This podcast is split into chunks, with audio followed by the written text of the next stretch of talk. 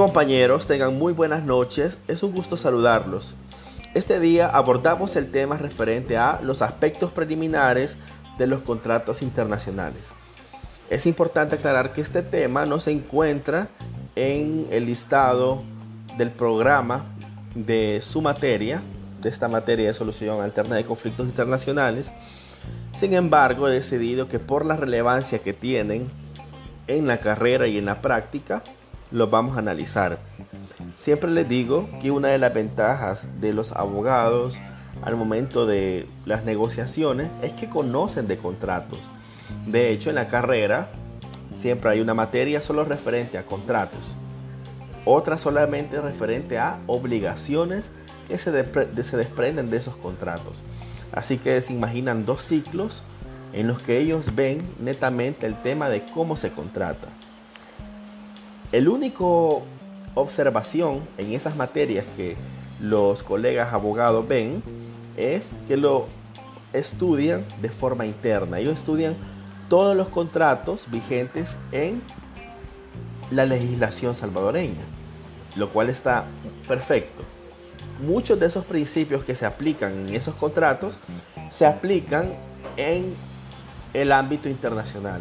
Sin embargo, en el ámbito internacional hay algunos aspectos muy específicos, muy propios de la naturaleza del contrato internacional que los colegas abogados desconocen. Y ahí es donde nosotros entramos como especialistas en ellos. Para esta clase vamos a estudiar algunos de los aspectos generales de los contratos, ya que el objetivo es analizar el valor jurídico de las negociaciones preliminares en los contratos internacionales. Y estas negociaciones preliminares son en muchas ocasiones principios de los contratos eh, generales. Así que vamos a estudiar un poquito estos temas para eh, poder ponernos un poquito parejo con, con nuestra competencia jurídica que serían los abogados. Algunos de los, de los instrumentos a analizar en estos temas venideros será la Convención de las Naciones Unidas sobre los contratos de compraventa internacional de mercaderías y los principios sobre los contratos comerciales internacionales, eso lo iremos viendo. Para la contratación hay algunos principios y obligaciones que se desprenden de las negociaciones previas a los contratos internacionales. Y no solo en las negociaciones previas, sino que ya en la propia formulación del contrato. El principio fundamental a nivel contractual es la buena fe. La buena fe es la que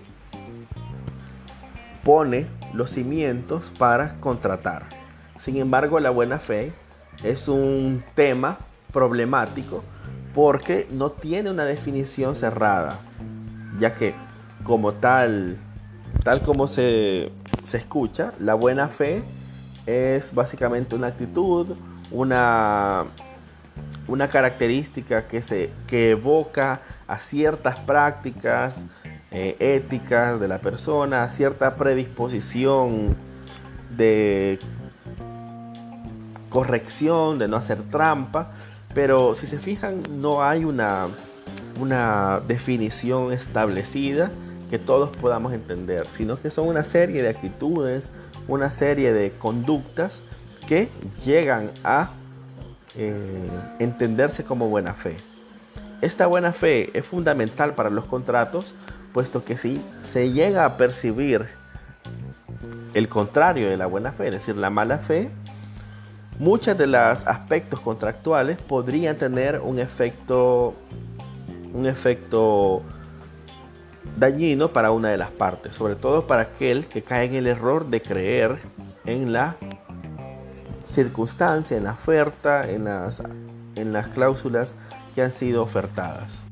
Otro principio es el de la confidencialidad,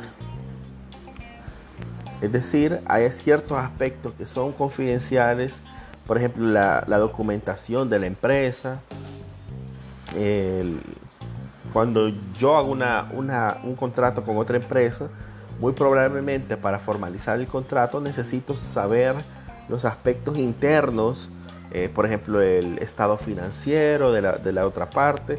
Y entonces para formular el documento, probablemente yo tenga conocimiento de esos aspectos de la otra, de la otra empresa.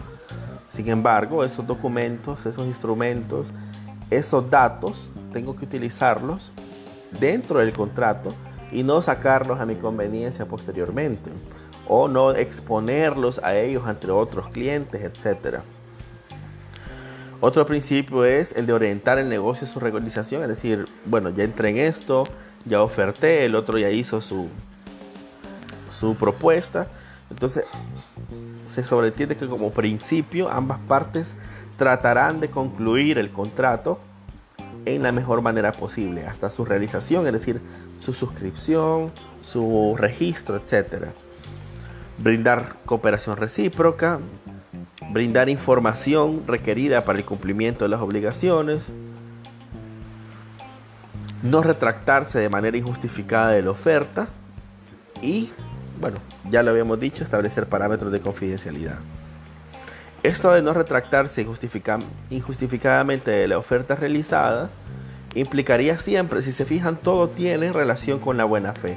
La confidencialidad de no exponer ciertos aspectos que podrían ser negativos para la otra parte tiene que ver con la buena fe. Es decir, bueno, yo ya conozco tu estado financiero, entonces yo no voy a utilizar esa información para exponerte, sino que al contrario, lo guardo, es confidencial, eso no se dice. la obligación de no retractarse injustificadamente, si yo me retracto injustificadamente por un capricho o porque realmente no, no tengo toda la voluntad de contratar, eso implicaría muchas veces un daño para la otra parte. ¿Recuerdan el, video, el visionado que puse hace algunos, algunas semanas? En las que una de las partes llegaba a la oficina de una empresa y, empezaba a ofrecer eh, dinero para comprar esa empresa. Habla de 50 millones, de 50, no sé si de 60 millones, después va bajando, le quitan un avión a la oferta, le quitan otros aspectos y termina llegando a un, a un precio más o menos intermedio.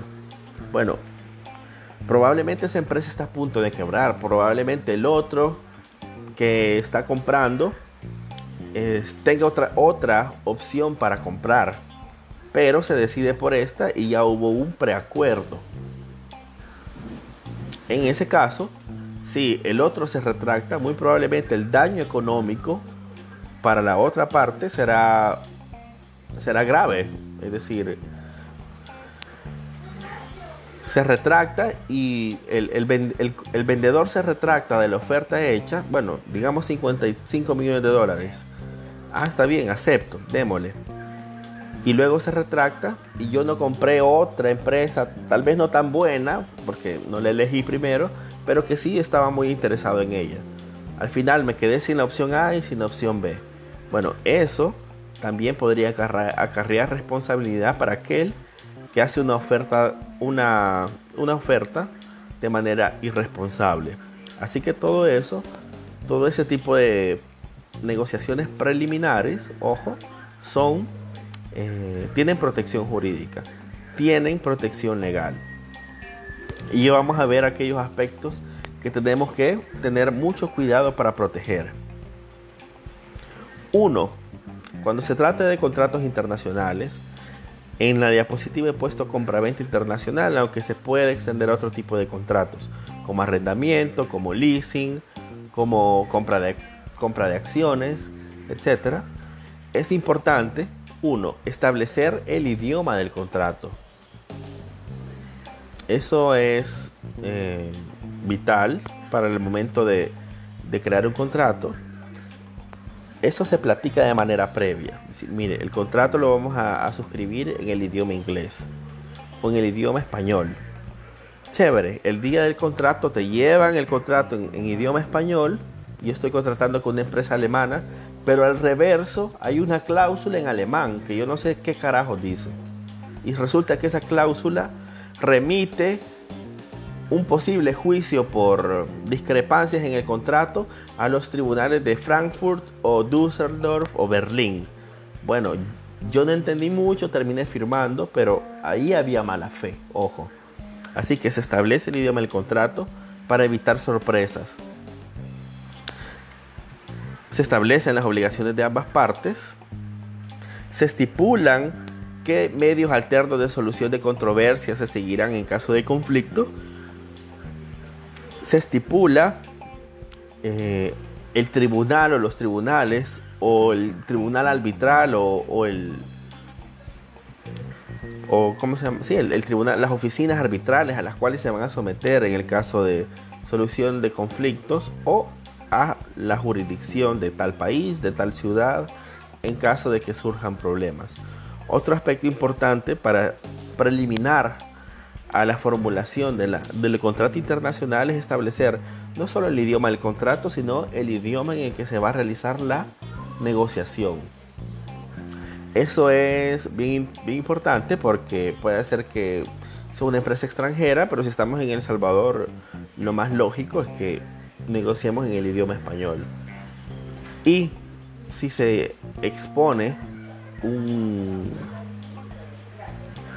y si se establece un idioma eh, extranjero, por ejemplo el inglés o el alemán o el francés, tendría que estar contratando o negociando alguien que conozca de manera, si no perfecta, de manera avanzada en la lengua en la que se están estableciendo los parámetros contractuales. ¿Por qué?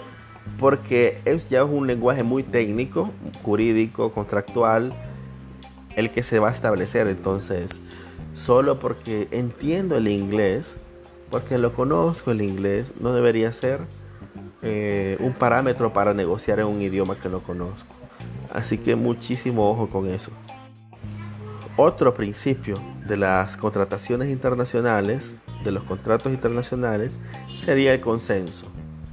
Es decir, hay un avance en el cuanto a siempre vamos a contratar aquello en lo que estemos plenamente convencidos. No hay precisión para decidir. Sí, hay aspectos generales en los que sabemos que sí nos interesan, pero no vamos a aceptar nada en el contrato de lo cual no estemos seguros de cumplir o de lo cual estemos seguros de poder pagar o, o que nos interese dentro de los servicios o de los bienes que estamos contratando. Asimismo, es imposible que la otra parte alegue que una condicionante nuestra no pueda ser incorporado al, al, contrato. Es decir, hay libertad de formas al momento de crear los contratos.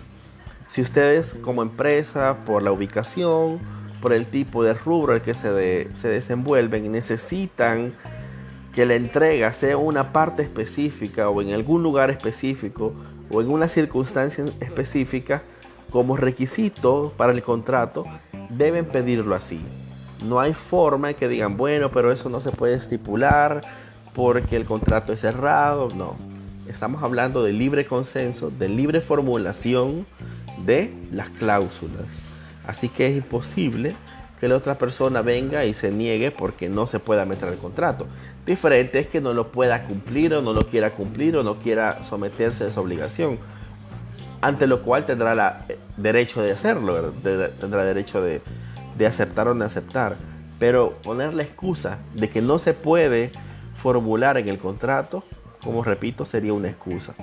Así que estos son algunos de los aspectos preliminares que tenemos que tener en cuenta al momento de suscribir negocios internacionales. Y nada, esto ha sido la clase de este día. Nos seguimos escuchando el día jueves. Feliz tarde.